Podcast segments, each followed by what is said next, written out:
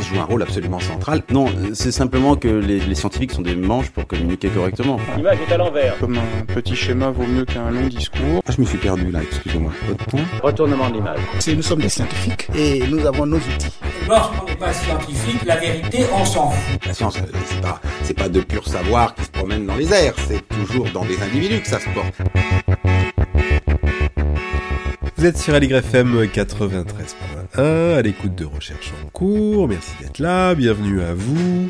Recherche en cours, une émission présentée par Jean-Marie Galland et Hélène Frouard. Alors ce matin, on a le grand plaisir de recevoir Dominique Boulier. Dominique Boulier, vous êtes sociologue numérique, professeur émérite à Sciences Po. Vous avez écrit de nombreux ouvrages, dirigé des gros projets de recherche, ouvert des labos. Vous êtes un des acteurs majeurs de la réflexion sur le numérique en France. Mais c'est pas tout, vous avez aussi été soignant, vous avez fondé des entreprises, vous êtes également engagé en politique, bref, vous avez manifestement plusieurs vies. J'oublie rien d'important Oh non, ça serait, ou alors ça serait très long, ça serait vraiment toute une émission, mais non, non, tout cela est l'avantage du grand âge. bon, alors si, j'oublie l'essentiel, c'est que vous venez de publier euh, Propagation, un nouveau paradigme pour les sciences sociales chez Armand Collin. On va parler largement euh, du livre, et une des thèses du livre, c'est que nous sommes entrés de plein pied euh, dans l'ère des propagations. Propagation évidemment de virus, on y pense, mais, pas que, d'idées, de rumeurs, de réputations, de mèmes, on va revenir sur ce que c'est qu'un mème, de fake news, etc. etc. Alors évidemment, les propagations, c'est pas d'hier, hein, ça, ça a toujours existé, mais le numérique, dites-vous, change la donne à de nombreux égards, notamment en nous fournissant des outils pour comprendre ces phénomènes de propagation. Alors on peut peut-être commencer par ça. Euh, en quoi le numérique nous aide à comprendre les propagations en général? Oui, bien vous avez raison de rappeler que le phénomène lui-même euh, est connu, archi connu, même si même en épidémiologie on a mis du temps à comprendre ces processus-là, mais ça fait déjà longtemps qu'on sait que les rumeurs c'est un thème euh, que l'Antiquité déjà traitait, euh, que tous les, questions de, de, panique boursière, c'est des choses qui se sont déjà déroulées, qu'on a analysées, qu'on a essayé d'analyser. La différence c'est que le numérique nous offre la possibilité de garder des traces de tout à peu près, ce qui pose des problèmes en matière de surveillance etc. Mais du point de vue académique euh, et du point de vue de la recherche et de la compréhension du social, ça, c'est une situation intéressante. Et pour moi, c'est très important parce que moi, j'ai été formé un peu dans une école de, comme on dit, de Science and Technology Studies, effectivement, où on analyse la façon dont les connaissances sont construites grâce aux différentes médiations qui sont disponibles, qui peuvent être euh, des données, mais qui peuvent être aussi euh, des dispositifs euh, techniques, institutionnels, etc., pour faire en sorte que les faits tiennent. Hein. c'est l'opposition que Bruno Latour faisait, avec qui j'ai travaillé très longtemps, qui disait effectivement entre la science faite et la science en train de se faire. Si on s'intéresse à la science en train de se faire, donc à la façon dont les connaissances sont construites, on est obligé de s'intéresser aux dispositifs qui sont présents et il se trouve que ces idées de propagation, par exemple, moi qui suis un élève de Tard, euh, de Gabriel Tard, donc ça veut dire c'est la fin du 19e, euh, il y a beaucoup de choses qui sont là, mais sous forme d'intuition. Et pourtant, c'était un statisticien. Mais il n'avait pas les outils, les données pour suivre à la trace les phénomènes qu'il analysait, donc dont les conversations, donc l'opinion publique, etc. Il avait déjà pensé tout cela. Et là, il se trouve que pas depuis le numérique en tant que tel, mais depuis l'émergence des plateformes et des plateformes donc ça veut dire le numérique en réseau, et le numérique qui génère des traces en quantité parce que les plateformes numériques nous poussent à générer des traces sur tout un tas de sujets, que petit à petit ça s'est étendu dans toutes les activités, c'est pas seulement dans les réseaux sociaux, et eh bien là nous avons un stock de données et surtout un flux de données, c'est ça qui est nouveau du point de vue des sciences sociales. Euh, avant, on avait des stocks de données, on avait des, recensements, on avait des, comment, des sondages qu'on faisait, mais on ne les faisait pas tous les jours. Il y a un stock petit à petit et on travaille sur ces données-là. Là, c'est à la seconde près. Vous avez des traces d'activité à la seconde près. Ce qui développe un effet, ce qu'on appelle le big data, mais qui devient un peu une, euh, comment dire, qui amplifie des phénomènes de façon assez incroyable, parce qu'on ne sait plus comment faire pour traiter tout cela. Mais les plateformes, elles, et petit à petit d'autres euh, acteurs, dont les chercheurs, commencent maintenant à avoir la capacité à suivre ça à la trace.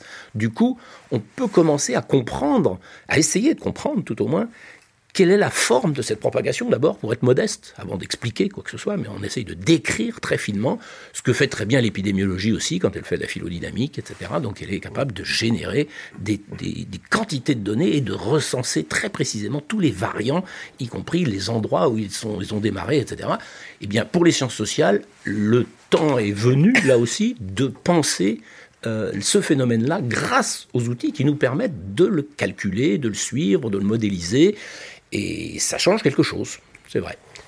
Donc, le numérique et le numérique en réseau en particulier nous donne, on a bien compris, euh, des outils uniques, le big data pour euh, comprendre ces propagations, ces phénomènes de propagation, mais le numérique, dites-vous, c'est pas juste un outil, ça peut aussi être un modèle pour comprendre ces processus, ces mécanismes, et parmi les, les modèles que vous citez, Twitter, euh, où vous dites même, bah, Twitter, c'est un petit peu, c'est un petit peu le, la drosophile des réseaux sociaux. Alors, drosophile, qu'est-ce que c'est? C'est une petite mouche du vinaigre utilisée comme organisme modèle, justement, par les généticiens.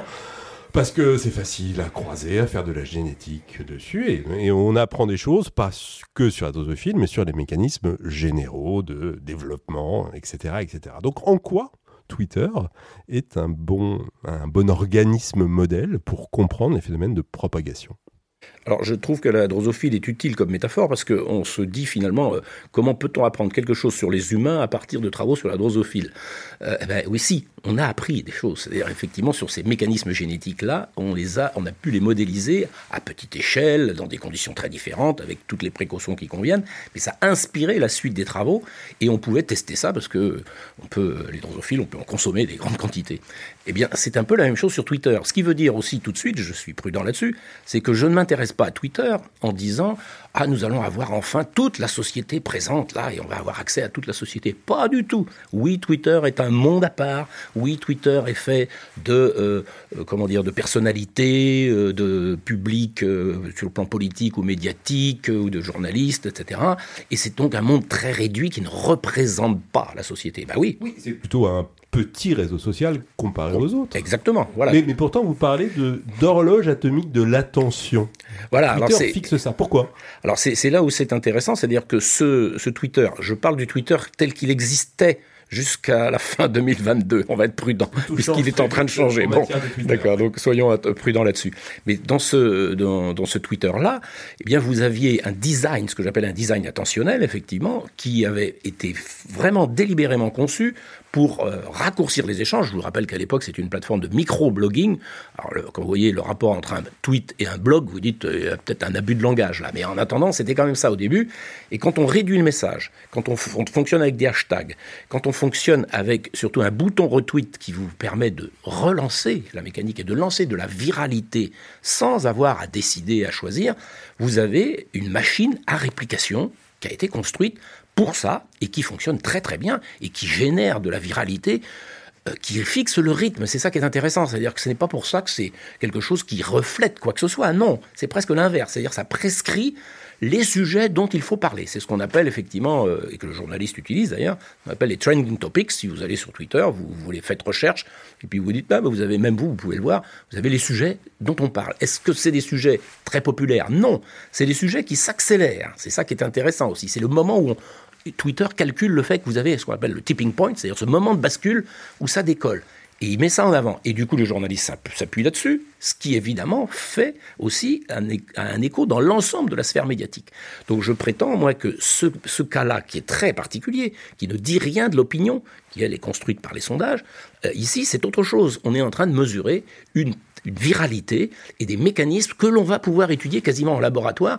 Pourquoi? Parce que comme la drosophile, il y a des milliards de tweets qui sont produits, analysables, stockés en plus, on a toute la base de données, et donc on peut retenter de comparer des parcours, des modèles, des trajectoires, et on peut à ce moment-là en faire vraiment un outil de laboratoire. Alors c'est intéressant parce que c'est une expérimentation euh, quasiment en plein air, si vous voulez, avec les limites de la plateforme. Soyons tout de suite prudents là-dessus. C'est-à-dire qu'évidemment, ce, ce ne sont que des profils de Twitter qui vont fonctionner. Donc, soyons très prudents, mais comme toute expérience, eh bien, effectivement, on connaît les limites de l'expérience et on sait bien qu'on ne peut pas en tirer des leçons, soit sur la société en général, soit même du point de vue des propagations, sur ce que l'on peut effectivement modéliser à partir de là.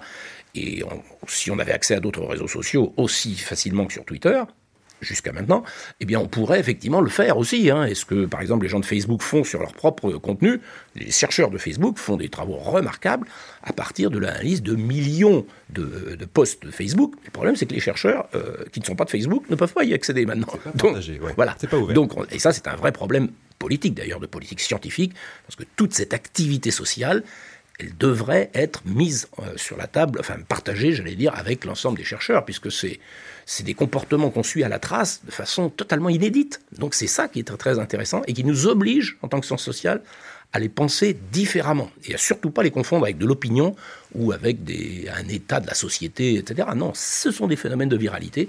Nous sommes des êtres traversés par des virus de la pensée, j'allais dire. Eh ben voilà, il faut aussi l'admettre et puis essayer de les penser, euh, d'en profiter là pour les tester, valider tout cela. Quoi. Hélène alors vous dites vous-même que euh, Twitter, euh, c'est un écosystème particulier qui ne représente pas euh, la société en général. Quand vous regardez Twitter ou des réseaux sociaux, vous ne regardez pas ce qui se passe dans le monde matériel, par exemple relations de professionnels, amicales, etc., qui sont d'autres lieux où se forgent les liens sociaux.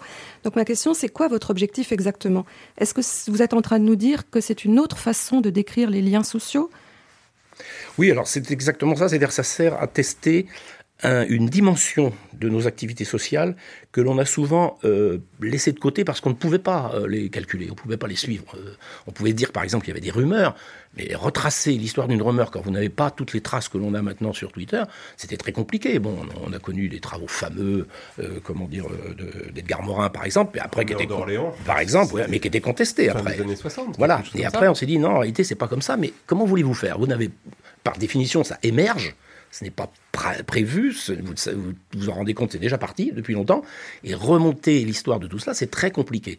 Et bien entendu, on peut faire des travaux sur la rumeur en se disant, tiens, il y a tel milieu social. Alors par exemple, ça, c'est des choses qui sont des approches classiques en sciences sociales. On dit, voilà, tel milieu, comment ça s'est propagé, etc. Donc on fait une étude des structures sociales. On dit, bah, on, alors on peut tenter d'expliquer ça en se disant, parce que dans tel milieu, ils sont en relation de telle façon, euh, etc. Bon, d'accord. Et puis après, on peut aussi, ce qu'on arrive à faire, euh, sans le numérique, on arrivait à faire ça, à dire tiens, il y a des points centraux de diffusion, c'est-à-dire effectivement des influenceurs, on dirait maintenant, mais qui sont clés. On arrivait souvent à identifier quand même quelqu'un qui a joué un rôle de, super spreader, comme on dit, enfin de super diffuseur. Bon, on arrive quelquefois à le faire, quelquefois, pas toujours. Et il y a eu d'ailleurs des travaux comme ceux de Katz Lazarsfeld qui montrent, qui travaillait bien, qui appelait ça personal. Il a écrit un bouquin qui s'appelle Personal Influence en 1955, qui montrait bien tout le rôle de ces gens-là.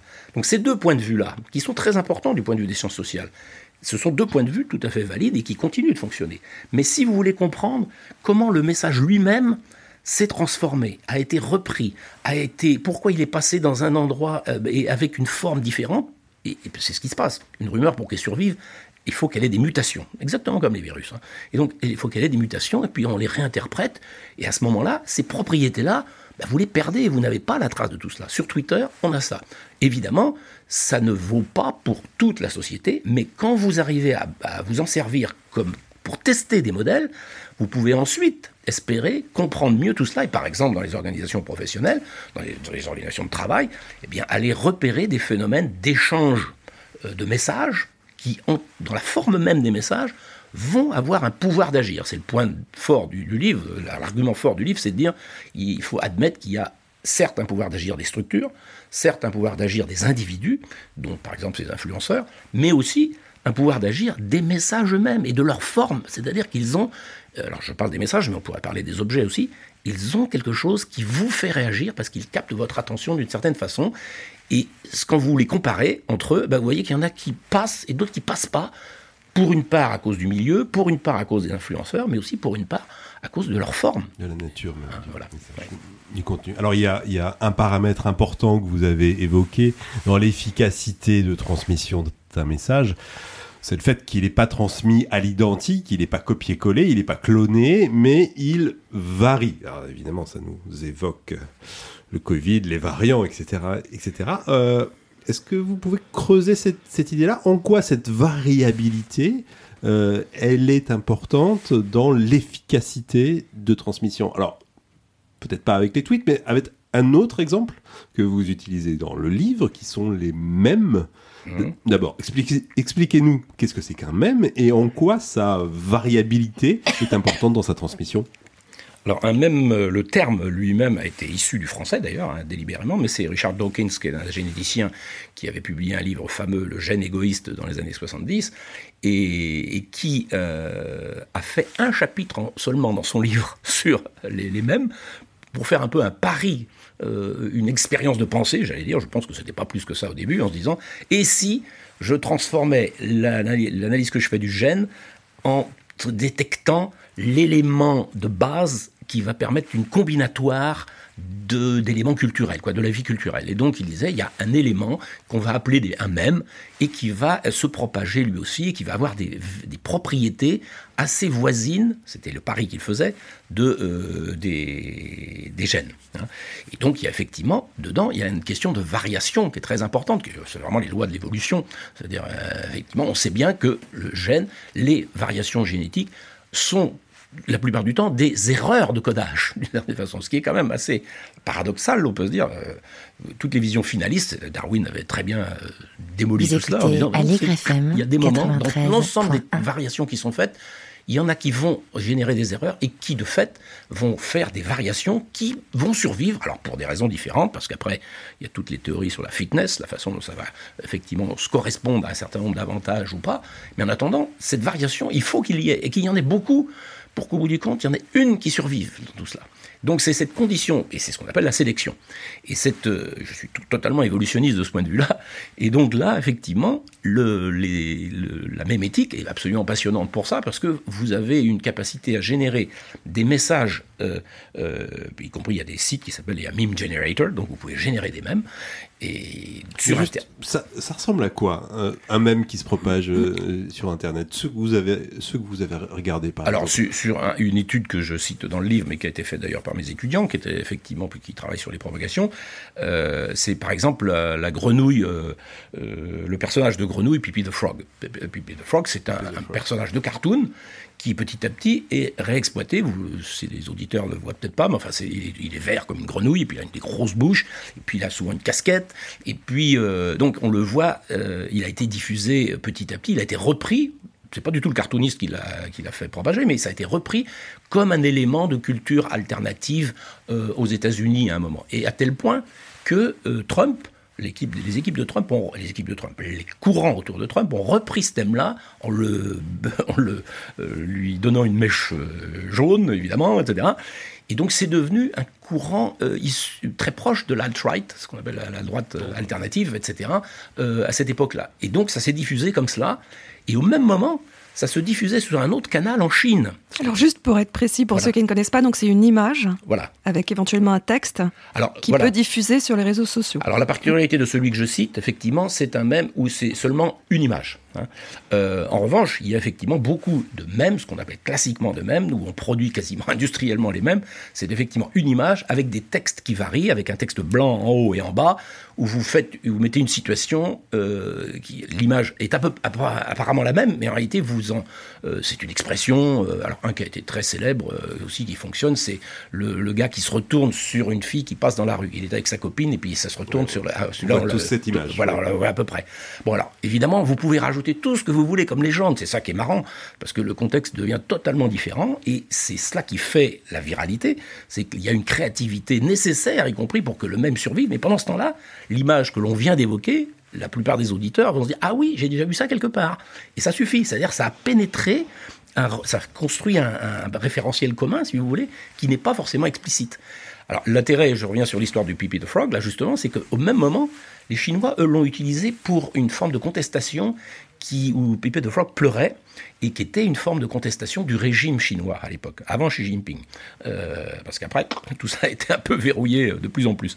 Mais avant, et donc c'était une forme de contestation qui circulait, un signal de, de, comment dire, de ralliement, j'allais dire, euh, entre des, utilisateurs contestataires. Et il s'est trouvé qu'à euh, Hong Kong, en, 2018, les manifestants ont repris ça comme étendard, dans les rues, avec ce, euh, signal-là, dont la portée, si vous voulez, le, le contenu euh, politique est très très faible, mais c'est un signe de ralliement de, résistance d'une certaine façon. Quoi. Or, vous voyez que vous avez une vie du même qui est totalement différente, dans des environnements politiques totalement différents, et qui pourtant a exploité les mêmes euh, ressources sémiotiques. Et là, du coup, ben, évidemment, ça, fait, ça le fait proliférer. Quoi. Et donc, ces mêmes sont un bon exemple. Un autre laboratoire, comme Twitter, pour moi, c'est un autre laboratoire parce qu'il y a une production effrénée de mèmes de tout type, et dans le paquet, il y en a certains qui survivent et puis d'autres qui disparaissent tout de suite. Donc cette analyse-là, elle est intéressante parce qu'on peut analyser non seulement de l'expansion, donc dans, le, dans, la, dans couverture du public, dans la réception, mais aussi des, des pics. Donc on a un rythme le rythme est un point très important dans les propagations, c'est-à-dire que ça, ça gagne l'attention d'une certaine façon, et donc on peut avoir des courbes qu'on peut comparer, euh, et puis on peut à ce moment-là commencer à comprendre qu'est-ce qui dans le même change à quel moment, etc. Donc il y a beaucoup de, un travail passionnant à faire qui affecte notre culture en profondeur, même sans qu'on s'en rende compte, parce que même si vous vous intéressez pas du tout à ça, vous voyez l'image passer, il y a quelque chose qui reste. C'est ça qui est phénoménal, c'est exactement le, le principe de l'action élémentaire qui n'est pas décisif, c'est pas ça qui va expliquer tout le social, pas du tout, hein, là je suis très modeste là-dessus, mais c'est un point de vue qu'on ne pouvait pas avoir jusqu'ici. Alors, euh, sur cette vitesse de propagation, on a compris en fonction des variants, ils peuvent être plus ou moins efficaces à propager. Donc ça, ça dépend du contenu euh, de, l'objet qui se propage, mais ça dépend, la vitesse aussi, elle dépend euh, beaucoup, vous l'avez un peu évoqué avec Twitter, des, des outils de la plateforme qui, permettent ou pas euh, une diffusion rapide. Vous avez évoqué le, le bouton retweet, qui pour ça est d'une efficacité redoutable parce que finalement très peu d'efforts pour diffuser, il suffit juste de recliquer, avec des chiffres que vous citez dans le livre qui sont, extraordinaires. 92% hein. euh, des retweets se font dans la première heure euh, du, tweet initial, et, alors encore plus euh, extraordinaire, 60% des tweets, des retweets, pardon, ne sont pas lus, ne sont même pas lus avant d'être retweetés. Alors oui, ça c'est un, point très important parce que c'est ça qui explique la viralité. Si vous êtes obligé à chaque fois de hiérarchiser et de dire est-ce que ça vaut mieux que tel autre, qu'est-ce que je vais rediffuser, etc., la viralité s'effondre. La viralité doit être un principe algorithmique quasiment dans votre propre cerveau, c'est-à-dire, ça, comme le principe génétique aussi, c'est-à-dire, ça se reproduit et puis c'est tout. C'est une mécanique de base qui ne suppose aucune intention, aucun calcul, etc. Et donc, vous êtes touché par cela, et euh, le, dispositif de comment dire d'action que vous pouvez enclencher est tellement évident que ça fonctionne euh, tout de suite. Donc là, on a effectivement un dispositif qui va accélérer tout cela.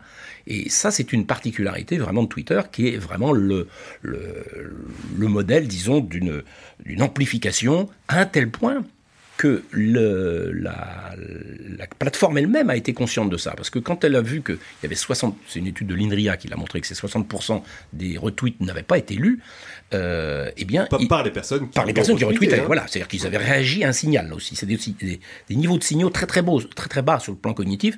Soit c'est un, nom de, de, personnes que vous suivez, donc un, un, tweeto, et puis soit vous avez effectivement un, l'image soit vous avez un titre, quelque chose, et c'est tout. Vous ne rentrez pas dans le contenu.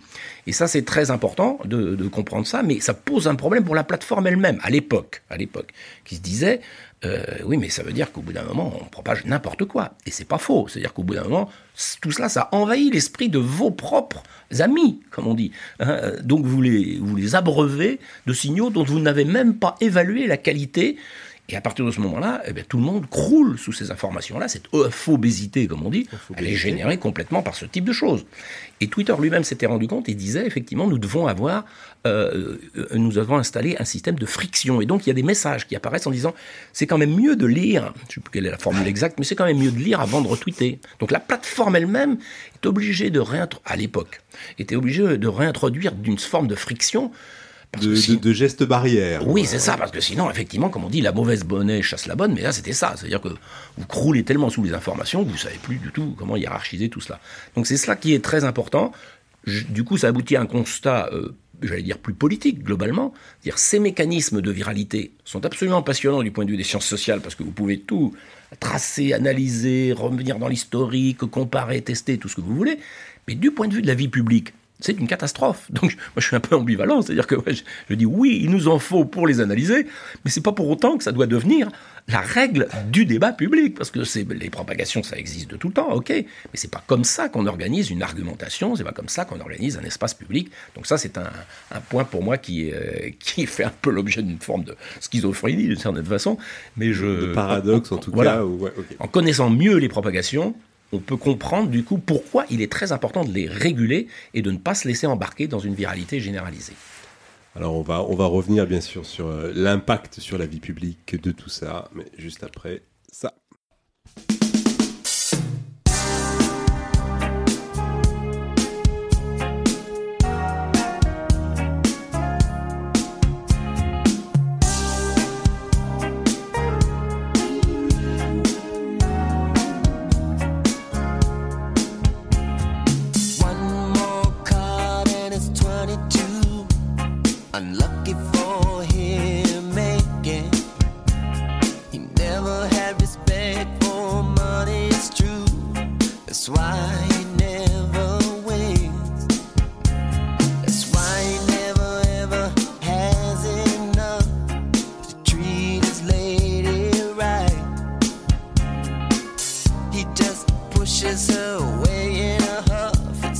À l'écoute de Recherche en cours sur LGFM 93.1. On reçoit ce matin Dominique Boulier. Il est question de propagation. On a parlé de choses qui se passaient sur Twitter. On en a parlé de mèmes.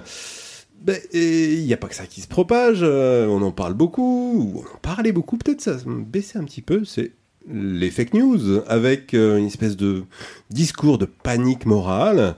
Euh, on est cerné, il y en a de plus en plus, ça se diffuse plus vite que les, que les vraies news. Euh, comment vous réagissez face à ce, face à ce discours? Alors le, phénomène est, exact, hein, je veux dire, on voit bien effectivement l'invasion des réseaux sociaux euh, par ce type de, euh, de messages qui sont fabriqués pour une part effectivement délibérément, mais je pense qu'on tape un peu à côté quand on essaye de réagir en se disant il y a des grands méchants, qu'on va punir. Il y a des méchants, hein. le monde n'est pas un monde de bisounours, ça c'est vrai, il y en a qui le font délibérément. Mais si on ne comprend pas la façon dont ça procède, on va arriver à passer son temps à courir derrière en faisant de la modération euh, massive. Donc les méchants, ce sont les émetteurs de fake news. Donc, alors là, on peut le, souvent, les gens le pensent sous une forme classique de propagande. C'est-à-dire qu'il y a des gens qui diffusent des messages délibérément pour désinformer et euh, faire passer d'autres messages. C'est pas faux. Le problème, c'est que la propagande a complètement changé sur les réseaux sociaux. Elle a une dimension de propagation, précisément. C'est la propagande, c'est en réalité une, un modèle de propagation, mais centré avec un émetteur, clairement, et une visée stratégique. Et donc, vous, vous, avez des relais, puis vous les rediffusez, etc. La particularité des propagations, c'est que le centre lui-même peut tout immédiatement se démultiplier, même s'il y a quelqu'un à l'origine. En réalité, ça se démultiplie, et ça ne marche que si comme on l'a dit tout à l'heure, ça ne marche que si ça varie et que si c'est repris et réinterprété dans des milieux extrêmement différents. Et donc, paradoxalement, le propagandiste, dans ce cas-là, il ne peut pas avoir une vision stratégique en se disant c'est ça que je veux faire, etc. L'intérêt, c'est surtout que ce soit retraduit et que ça crée le bazar, en gros, simplement. Et c'est ce qu'on a bien compris, hein, y compris l'agence d'Internet de Saint-Pétersbourg, là, que Prigogine euh, pilote. Euh, les gens ne sont pas là en se disant je vais pousser, au moment de la campagne Trump ou à la campagne euh, Biden, etc., on ne va pas pousser des contenus spécifiques, on va surtout saboter la possibilité de se repérer. Pourquoi? Parce qu'on lance une grande quantité de messages avec des variants extrêmement différents qui, au bout du compte, mettent du doute mettent de la, une perspective. Alors, je lisais récemment le roman Le Maître du Kremlin euh, d'Ampolio, qui explique ça très bien. Il dit effectivement, euh, vous savez, notre objectif, c'est pas de les pousser dans un sens ou dans l'autre. L'objectif, c'est de casser. Et pour comment est-ce qu'on casse un fil de fer? Eh bien, on le tourne à droite, on le tourne à gauche, on le retourne à droite, on le tourne à gauche, et à un moment, tac, il casse. Et bien voilà. Donc, ça peut être à gauche, ça peut être à droite, ça peut être avoir des contenus de tout type, mais au bout d'un moment, ça crée du doute, ça crée de la, la polarisation, comme on dit, et c'est bon, ça suffit. C'est-à-dire que ça menace les fondements même d'une démocratie, de ce point de vue-là, si on prend ce discours de, des stratégies éventuellement à Prigogine. Mais les fake news, c'est pas que ces gens-là qui le font. Récemment, le ministre, le secrétaire d'État à la mer, euh, s'est permis d'inventer une fake news totalement euh, bidon sur le fait que la Commission européenne allait interdire le chalutage euh, de fonds, si vous voulez. Et il l'a dit en disant que c'était une, ça allait être une réforme, enfin c'était dans, les tuyaux et que c'était une, c'était pas une recommandation, ce que c'est, ce que c'est en réalité, mais une réelle interdiction prévue. Les pêcheurs ont repris, les pêcheurs, les comités des gros chalutiers ont repris tout cela, et les pêcheurs artisans se sont sentis attaqués, Résultat, on a quand même eu des émeutes, et y compris l'Office de la biodiversité à Brest qui a été brûlé. Donc vous voyez qu'à partir d'une propagande, ça se transforme en propagation. C'est-à-dire que ça prend des proportions. Alors évidemment, le ministre est arrivé en disant non, rassurez-vous, j'ai tout gagné, euh, c'était pas ça. Donc vous voyez que les fake news, c'est pas la propriété des ce qu'on sont pré-étiquetés comme méchants, elles sont un peu partout. Et le problème, c'est qu'il faut donc euh, éviter quoi? Non pas seulement le fait de cibler les origines de tout cela, mais surtout comprendre le mécanisme de viralité et casser les chaînes de contagion, ce qu'on fait dans l'épidémiologie aussi. Donc on essaye effectivement de comprendre comment, avec l'étude des propagations, comment le système, euh, l'architecture technique des plateformes accélère cette viralité et comment on doit surtout intervenir sur ce rythme-là, donc avoir un processus de ralentissement généralisé pour non pas interdire tous ces messages-là, parce qu'il y en aura toujours, vous ne pourrez pas les interdire en tant que tels, et si vous faites de la modération, elle sera toujours a posteriori on pourrait le faire un peu a priori, hein, mais à ce moment-là, ça voudrait dire que les plateformes de réseaux sociaux sont devenues des médias, ce qu'ils devraient être, de mon point de vue. Donc ils devraient avoir la même responsabilité qu'un journal qui, sur son site, doit pré-modérer la publication des commentaires. Des médias et pas juste des hébergeurs. Pas juste des hébergeurs, ce qui est un, des grands débats. Tout le monde essaie d'éviter de dire non, il ne faut pas qu'ils deviennent des médias, parce que sinon, ça va casser leur modèle économique. Mais qu'est-ce qu'on a à faire? Je veux dire, le problème, c'est que leur modèle économique, il est totalement fondé sur une arnaque intellectuelle et et en plus sur une arnaque publicitaire, puisque leur, la façon de vendre leur, euh, leur publicité, euh, personne ne peut démontrer euh, l'efficacité de quoi que ce soit. Donc vous voyez un petit peu. Donc cet aspect-là, c'est ça veut dire que là, du coup, on peut réinventer des systèmes techniques qui vont aider les personnes, les utilisateurs aussi, à ne pas se laisser embarquer dans une viralité, dans une reproduction qui amplifie le phénomène. Et c'est cela que ça a été testé, d'ailleurs, il y a des chercheurs qui ont montré ça. Les fake news se propagent avant tout parce qu'elles sont, elles ont ce qu'on appelle un score de nouveauté qui fait que ça choque les esprits. C'est une guerre pour l'attention. Hein. Donc ça choque les esprits, et à ce moment-là, c'est ça qui vous fait réagir. Même si c'est pour dire que c'est une bêtise, c'est pour dire attention, c'est une fake news. Mais vous réagissez, vous la reproduisez quand même. Vous voyez le problème. Donc c'est un peu ça. Il y a une, une, métaphore que vous utilisez euh, dans le livre, c'est celle de la sécurité routière, où on voit bien euh, Bon, pour lutter contre, euh, disons, les chauffards qui conduisent trop vite, euh, bah, en effet, il y a deux solutions. Soit, soit on cible les chauffards, on essaye d'en attraper de temps en temps, euh, soit on joue, comme vous l'avez dit, sur l'infrastructure du, réseau. je sais pas, on met des, on met des ralentisseurs, par exemple. Donc, il s'agit de ça, c'est cette tension entre cibler les émetteurs et plutôt avoir des mesures sur euh, oui, moi, les plateformes elles-mêmes? Oui, j'ai travaillé longtemps sur les questions de sécurité en général et sur sécurité routière en particulier, et auprès des gens d'ailleurs qui la fabriquent, qui, ça, ça, fonctionne, etc. Et on voit bien que euh, c'est une action euh, qui doit toucher l'ensemble des comportements et qui doit toucher sur un niveau de perception très, très bas. C'est-à-dire que par exemple, on se dit oui, mais en Angleterre, ils ont un taux d'accident beaucoup plus faible. Et quand vous allez en Angleterre sur les petites routes, vous voyez bien comment. Alors, s'il y a des haies, quelquefois, vous, avez l'impression d'être serré comme c'est pas possible. Ben oui, voilà, typiquement, c'est l'infrastructure qui, visuellement, il n'y a pas besoin d'avoir même un ralentisseur. Vous avez visuellement, vous avez l'impression d'être à l'étroit. C'est ce qu'on fait maintenant d'ailleurs dans les villes. C'est-à-dire, on met des haies et on a l'impression que les gens se disent Oh, je vais pas y arriver à passer, donc les gens ralentissent. Donc, vous avez des incitations comme cela qui vont créer des effets perceptifs de bas niveau qui vous oblige pas à vous dire oh il faudrait que je sois correct, que je contrôle ma vitesse parce que c'est très compliqué. Donc là en réalité vous êtes de fait contraint par des signaux de très bas niveau sur le plan cognitif à modifier votre comportement. Alors ça c'est un, élément euh, très important, mais même dans les campagnes publicitaires pour la sécurité routière, moi j'ai observé une chose, hein, c'est-à-dire que la question, euh, j'avais fait ça sur toute une, vingtaine d'années, quand vous avez une campagne euh, qui fait a des bonnes intentions bah, ça passe pendant un moment, etc. Mais il ne se passe rien. C'est-à-dire qu'y compris l'accidentologie, ce qui s'est passé dans les dernières années d'ailleurs, euh, remonte. Et le problème, c'est qu'en réalité, il faut toujours avoir une mesure qui soit une mesure de sanction. C'est-à-dire qu'ils disent, désormais, il faudra porter la ceinture. Et puis après, on réduit la vitesse. Et puis après, on contrôle le taux d'alcoolémie, etc. Et le seul fait de signaler quelque chose comme ça, ça remonte le seuil de vigilance et dans le public. Euh, et, en réalité, quelquefois, ça n'a aucun rapport. D'ailleurs, c'est pas parce que vous changez le taux d'alcoolémie que les gens qui ne boivent pas, euh, on se dit, ça va pas modifier leur comportement. Eh bien, si, ça a un effet général de monter de la vigilance. Et à ce moment-là, on voit bien que c'est quelque chose qui fonctionne avec ce type de signaux qui doivent être le plus bas niveau possible, quelquefois, et euh, le fait qu'ils soient implémentés comme dans votre voiture, ben vous avez euh, maintenant vous avez des ralentisseurs, vous avez des outils qui vous permettent de gérer vous-même votre vitesse. Des limitateurs. des limitateurs, pardon, voilà, des limitateurs de vitesse. Et donc ça, c'est quelque chose qu'on n'a pas dans les réseaux sociaux. Vous n'avez pas de compteur, vous savez pas que vous avez envoyé 100 euh, likes dans la journée. Et ça, c'est quand même, euh, ça serait intéressant d'avoir cette information-là. Vous dire, mais qu'est-ce que je fais? Pourquoi je suis en train de liker sans arrêt comme ça quoi? Et ce seul signal, éveillerait une forme d'attention. Vous voyez, je suis au bas niveau de la régulation. Mais oui, il ne s'agit pas de limiter à 10 retweets et de dire, ah, vous en êtes déjà... On pourra passer à ça. Après, ou la personne peut même décider elle-même de passer à ça, de se mettre des seuils. Et puis après, on pourrait se dire, bah, tiens, euh, si la plateforme comme Twitter, euh, je le disais tout à l'heure, je trouve que ça devient un peu n'importe quoi, c'est-à-dire tout le monde like tout le monde, eh ben, à ce moment-là, il diminue. Facebook y a pensé. Hein. On n'affiche plus, par exemple, le nombre de likes. Et ça, c'est des choses intéressantes, vous voyez. Bon, alors super. Euh, jouons sur euh, les infrastructures pour ralentir euh, un peu tout ça. Mais un réseau social sans viralité, un réseau social sans vitesse, est-ce que est-ce que c'est pas jouer jouer jouer au foot sans ballon? Est-ce que ça ça ça perd pas de son essence fondamentale? Alors c'est le problème est effectivement, vous avez raison, c'est un on a créé je vous rappelle quand même que tout cela date de un peu plus de 10 ans. C'est-à-dire que c'est depuis 2009 euh, où on a monétisé et changé l'infrastructure des réseaux sociaux pour accélérer tout cela. Donc euh, ça fait en gros moins de 15 ans.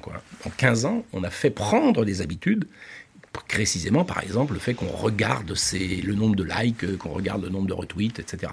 Donc si on n'est pas capable de modifier cela avec une si faible période d'innovation, Là, il y a un vrai problème. Si on considère qu'il y, a un enjeu important, eh bien, il faut prendre le taureau par les cornes et puis dire il y a d'autres plaisirs dans la conversation, dans les échanges, dans le réseau social. Euh, on n'est pas tout le temps obligé d'être dans la pure réactivité. Actuellement, tout le monde se pose la question de dire mais comment je peux limiter ma saturation cognitive euh, en limitant par exemple les notifications. Donc en n'ayant pas sans arrêt des bip bip bip qui arrivent pour vous dire vous avez quelque chose sur WhatsApp, vous avez quelque chose sur Instagram, vous avez... Donc petit à petit, il y a une demande aussi de ce côté-là. Si on rend possible au moins ça, au départ, c'est pas de dire il faut tout arrêter. Il faut dire rendons possible des alternatives, mais qui soient bien conçues, comme sont conçus les autres, qui sont des, des, des mécanismes qu'on appelle de captologie, qui sont faits pour capter l'attention. Eh bien, faisons la même qualité de design pour dire, vous pouvez aussi, si vous le voulez, ralentir et vous rendre compte que bah, vous pouvez survivre au fait que, bah oui, vous réagissez euh, non pas dans la minute au tweet ou au, comment, au, post Instagram, mais vous réagissez euh, deux heures après, bah voilà, et puis après... On ne s'arrête pas pour autant. Exactement, Ça va. On, va se rendre compte qu'on survit quand même, quoi. Donc voilà. Alors la différence avec votre métaphore de la route, c'est que la sécurité routière est euh, de la responsabilité des États et que les réseaux sociaux sont justement transnationaux. Donc est-ce que vous imaginez un niveau de régulation qui serait possible pour, comme vous le dites parfois, apprendre à habiter le monde numérique?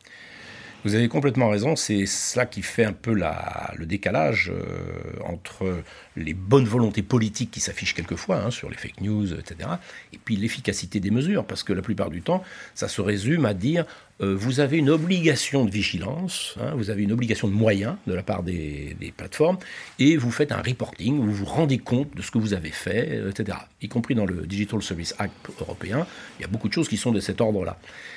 Donc on a euh, là un vrai problème de compétition en matière de souveraineté, je veux dire, entre les États, et, y compris des États comme euh, ou des, ensembles d'États comme la, Commission européenne et l'Europe en général, et le, pouvoir des plateformes qui sont tellement dominantes qu'elles ont capté non seulement l'attention du public, mais aussi l'intérêt financièrement d'énormément de, gens, c'est-à-dire qu'en subventionnant d'une part, et puis en faisant un lobbying phénoménal, etc. Donc on a vraiment un rapport de force qui est en grande défaveur du côté des États. Donc comment le récupérer? Eh bien, Je pense que justement c'est le, fait de pouvoir... Euh, il y a des niveaux qui peuvent fonctionner, je pense que c'est le cas au niveau euh, européen par exemple, c'est un très bon exemple. Il faut au moins que ces institutions-là aient une culture de la régulation, ou considèrent que c'est normal qu'il y ait un certain nombre de valeurs comme pour la sécurité routière, parce qu'on a un enjeu de santé du débat public, j'allais dire, pour prendre, pousser la métaphore, euh, voire même de risque individuel, hein, puisque sur Instagram, on sait les effets aussi sur certaines personnes de, mhm. ces, de ce mode de, comment dire, d'addiction, que certains appellent d'addiction, euh, à ce type de réseau. Donc là, il y a une responsabilité de ces États-là. Mais là, du coup, il faut une vraie volonté politique et qui disent non, non, le business pour le business, ça ne fonctionne plus. Et on est conscient de ça depuis Cambridge Analytica, depuis le scandale de, Facebook et des influences qu'il y a eu dans les campagnes électorales, la campagne électorale de Trump. Et bien maintenant, on est capable de reprendre la main et de dire vous venez sur notre marché, qui est un gros marché européen quand même, vous venez sur notre marché, à condition de respecter ce cahier des charges. Ce qui a marché pour les données personnelles. Exactement. Et alors qui a été au début, euh, tout le monde a, crié, a poussé des cris d'orfraie, puis en réalité c'est devenu un peu quelque chose d'utile pour tout le monde, y compris dans certains États américains qui se sont dit, bah oui, il y a quand même un vrai problème, on ne peut pas laisser faire cette, cette prédation des données.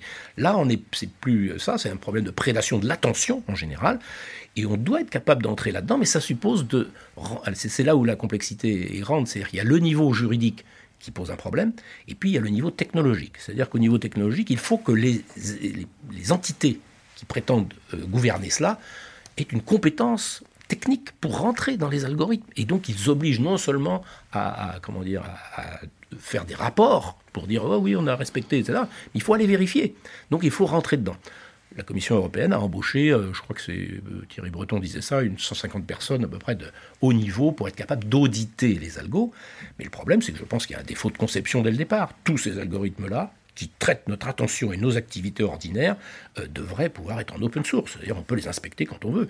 Donc c'est le débat qu'il y a sur l'IA actuellement. Euh, ce n'est plus possible de penser qu'on va réguler des systèmes qui sont totalement opaques, y compris quelquefois pour ceux qui les ont construits à un moment. Donc il y a un vrai problème là-dessus. Et si on ne change pas de principe là, eh bien on va tout le temps courir derrière parce que la puissance technologique mais aussi financière de toutes ces firmes-là est largement supérieure à celle des États le temps passe très vite en votre compagnie. Ah non, pas du tout. ne vous excusez pas, bien au contraire. Euh, mais euh, j'aimerais, pour terminer, j'aimerais pas qu'on se sépare avant qu'on fasse un un un pas en arrière. Et comme je l'ai dit dans l'introduction, vous avez eu et vous avez de multiples vies euh, hors du monde, hors du monde académique, euh, créateur d'entreprise, euh, engagement politique. Qu'est-ce que cette, multiplicité de parcours et, et de vie, quel regard ça vous donne sur votre travail de chercheur et sur le monde académique en général? Écoutez, euh, moi je peux dire que euh, s'il y a un rapport avec les propagations, c'est que moi je me suis déplacé et j'ai été, j'ai varié. Alors j'ai eu des mutations considérables. Euh, donc et que finalement, après coup évidemment, parce qu'il n'y a pas de stratégie, mais après coup vous vous dites, ben oui, tout cela ça construit petit à petit dans la diversité des facettes de la personnalité. J'ai jamais pensé que nous étions des individus avec un noyau comme cela très proche de Deleuze de ce point de vue-là, qui parlait des dividus. Oui, nous sommes des dividus euh, engagés dans des réseaux, dans des rhizomes, comme il disait, etc. Et moi, j'ai changé de milieu, etc., souvent, et ça, c'est très intéressant pour pouvoir donner de la substance à ce que je raconte. C'est-à-dire que là, c'est un ouvrage qui a une partie qui est assez modélisatrice, qui est assez théorique, mais en réalité, oui, euh, c'est une partie. Mais dur, hein. il, y a, il, y a, du concept, il y a des auteurs, il y a, voilà. oui, mais mais, pas que. Voilà, c'est ça. Et l'important, c'est justement de pouvoir l'ancrer dans la vraie vie, j'allais dire, d'une certaine façon, et s'obliger à passer d'un milieu à l'autre. Et quand on a connu beaucoup de milieux, euh, ben on perçoit mieux à la fois la pertinence de ce que l'on dit, euh, et on n'est pas dans un milieu complètement auto-référentiel, et puis surtout on peut trouver justement de la matière à réfléchir. Donc euh, euh, c'est cela qui fait qu'on peut passer euh, de, l'étude de l'innovation, parce que moi été effectivement dans la, production d'interfaces homme-machine euh, dans l'industrie, je veux dire, et donc je vois comment ça se passait très, très concrètement. Et donc les innovations, c'est un des chapitres. je suis linguiste aussi, j'ai travaillé sur justement des relations, y compris en tant que soignant, un certain nombre de relations qui fonctionnent à l'échange de messages qui sont quelquefois à plusieurs niveaux. Donc j'ai appris l'importance des mots. Vous pouvez, quand j'étais aussi éducateur de jeunes délinquants, je peux vous dire que si vous employez certains mots, vous êtes sûr de vous en prendre un dans la figure, vous voyez, carrément. Donc c'est intéressant quand même de le savoir. Quelquefois, je pense que certains gouvernants devraient prendre des leçons comme cela, parce que les mots agissent. Alors ça, vous le, je l'apprends, je l'ai appris. Je veux dire, dans votre chair. Dans votre chair, on peut dire, vous voyez. Donc euh, c'est quelque chose qui mérite d'être, euh, comment dire, on peut profiter de toutes ces expériences-là pour enrichir euh, la compréhension des processus qu'on travaille sur le plan académique, quoi. Eh ben, vous le faites remarquablement, en tout cas. Merci beaucoup, Dominique Boulier, d'avoir été avec nous ce matin. Je rappelle le titre de votre livre, Propagation, un nouveau paradigme pour les sciences sociales. C'est chez Armand Collin. Merci beaucoup pour votre invitation. Vous écoutez Allegre FM 93.1. 1, 2, 3, 4.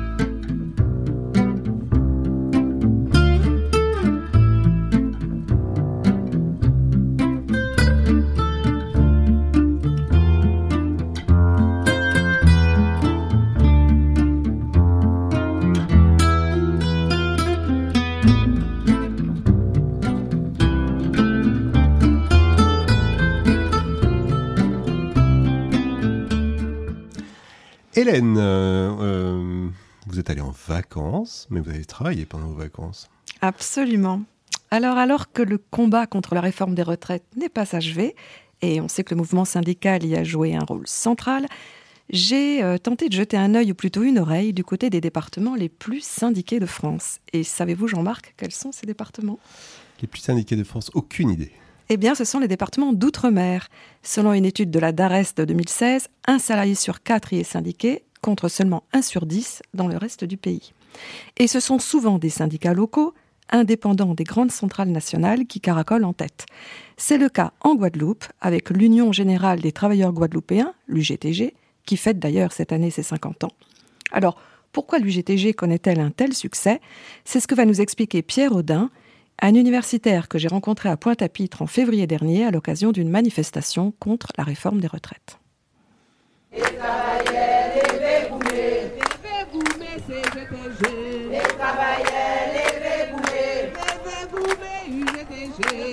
Bonjour, moi je m'appelle Pierre Audin, je suis maître de conférence en sciences politiques à l'Université des Antilles. J'enseigne la sociologie et la science politique euh, en Guadeloupe.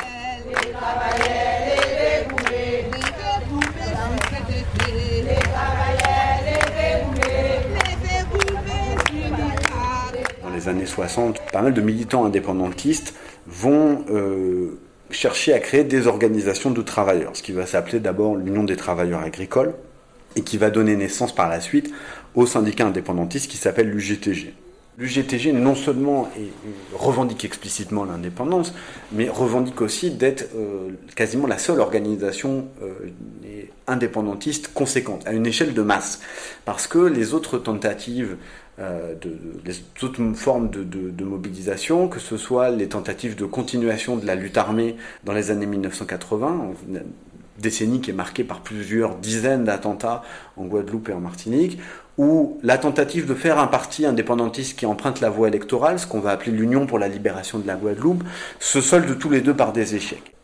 La CGT, c'est une organisation qui s'est aussi autonomisée euh, de la CGT française, c'est-à-dire que c'est une organisation indépendante depuis 1961. Euh, Et puis s'agissant des autres organisations, là effectivement, on va avoir des organisations qui sont plus proches, notamment dans la fonction publique, qui sont plus proches de ce qu'on peut connaître dans l'Hexagone avec l'UNSA, la CFDT solidaire euh, ou la FSU chez les enseignants, mais qui sont quand même relativement moins implantés parmi les salariés en Guadeloupe que ne peuvent être l'UJTG ou la CGT.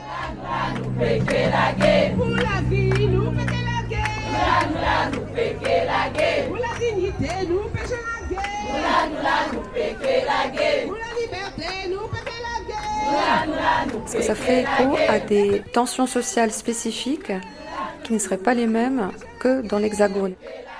La, situation socio-économique, c'est une situation qui est d'abord marquée par de très très fortes inégalités. Hein, je rappelle qu'il y a euh, plus de 33% des Guadeloupéens qui vivent sous le seuil de pauvreté, donc c'est un territoire qui est quand même structurellement très pauvre. Et la spécificité de l'UGTG, c'est de rappeler que ces inégalités sont le produit d'une histoire et que c'est une histoire coloniale. En actualisant cette critique anticolonialiste, regardez, euh, le fait qu'on soit surexposé à la pauvreté, au chômage, et qu'en plus de ça, on subisse la loi des grandes enseignes, on subisse euh, des écarts de prix qui sont extrêmement importants avec l'Hexagone, ça c'est la continuité d'une situation coloniale pour l'UGTG. Et c'est ce qui fait que même quand les Guadeloupéens ne sont pas euh, indépendantistes, ils sont très très sensibles à cette critique-là. L'autre chose aussi, c'est qu'il y a un logiciel antiraciste qui est consubstantiel du logiciel anticolonialiste les personnes originaires de l'Hexagone, euh, personnes du coup qui sont blanches, sont surreprésentées parmi les postes d'encadrement dans les administrations, à l'intérieur des entreprises, font l'objet de recrutements spécifiques qui parfois sont discriminatoires, avec des dispositifs plus ou moins légaux euh, de sélection.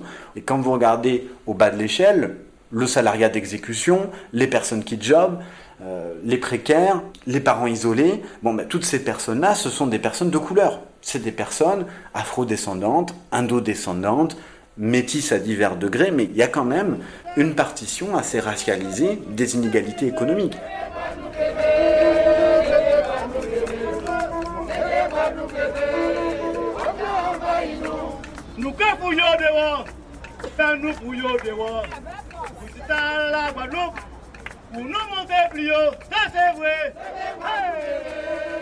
Est-ce que les combats ici sont finalement assez déconnecté des combats nationaux.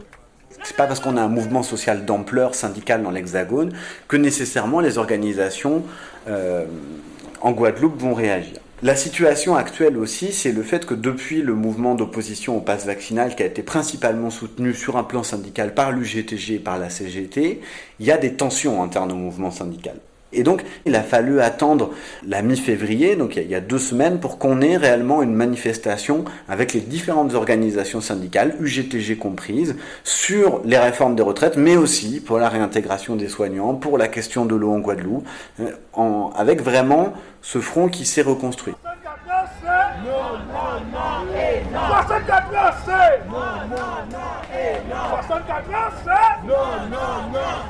Est-ce que les syndicats euh, hexagonaux auraient intérêt aujourd'hui à regarder du côté des syndicats guadeloupéens et auraient des leçons à en tirer la Guadeloupe et la Martinique, en tout cas, c'est des territoires qui sont des, démentis à l'idée que le syndicalisme serait un rebutoire parce qu'il serait trop politisé. Et ça, je pense que de ce point de vue-là, même si la situation en Guadeloupe, elle, est, elle peut donner l'impression de très grandes tensions sociales, raciales aussi, d'une certaine violence des conflits sociaux, il y a aussi une certaine forme de vitalité démocratique, où finalement, ben, personne ne craint vraiment d'en passer par le conflit pour euh, exposer des revendications. C'est quelque chose de, normal. Alors, évidemment que on peut regretter euh, la violence, euh, certaines outrances qu'on lieu de, part et d'autre. Et moi, c'est ce que je trouve intéressant du point de vue sociologique, c'est que ce syndicalisme, il continue. Il continue de parler à tout un tas de gens et malgré le fait qu'il soit très politique, d'une certaine façon très radical, euh, voilà, c'est pas des choses qui s'opposent. Et je pense qu'il faut vraiment comprendre que ça marche, ça marche un peu ensemble.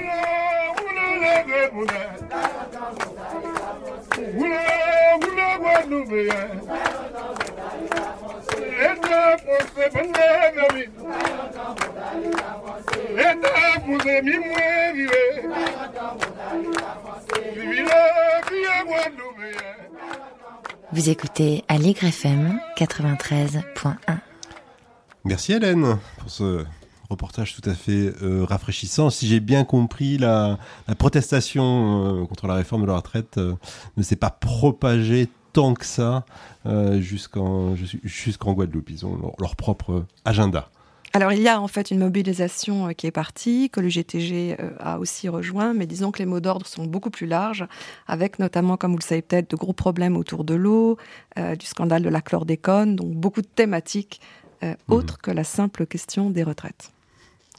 Merci beaucoup. Peut-être quelque chose à étudier pour notre invité, la propagation. Compétition des la compétition de propagation. Il y a une compétition des mots d'ordre et que quand le terrain est occupé, ben, on n'arrive pas forcément à prendre pied disons, dans les esprits. Merci encore Dominique Boulier d'avoir été euh, avec nous ce matin. Vous retrouverez bien sûr toutes les références qu'on a évoquées dans l'émission sur le site de Recherche en cours.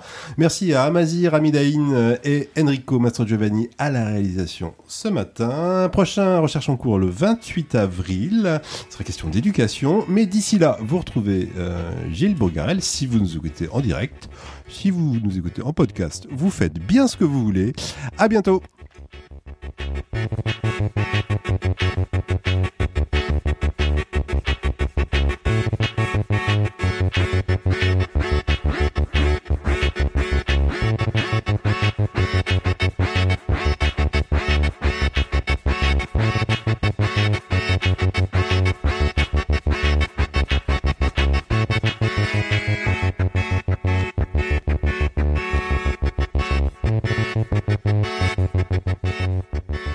Aligre FM 93.1 Mais bien sûr, monsieur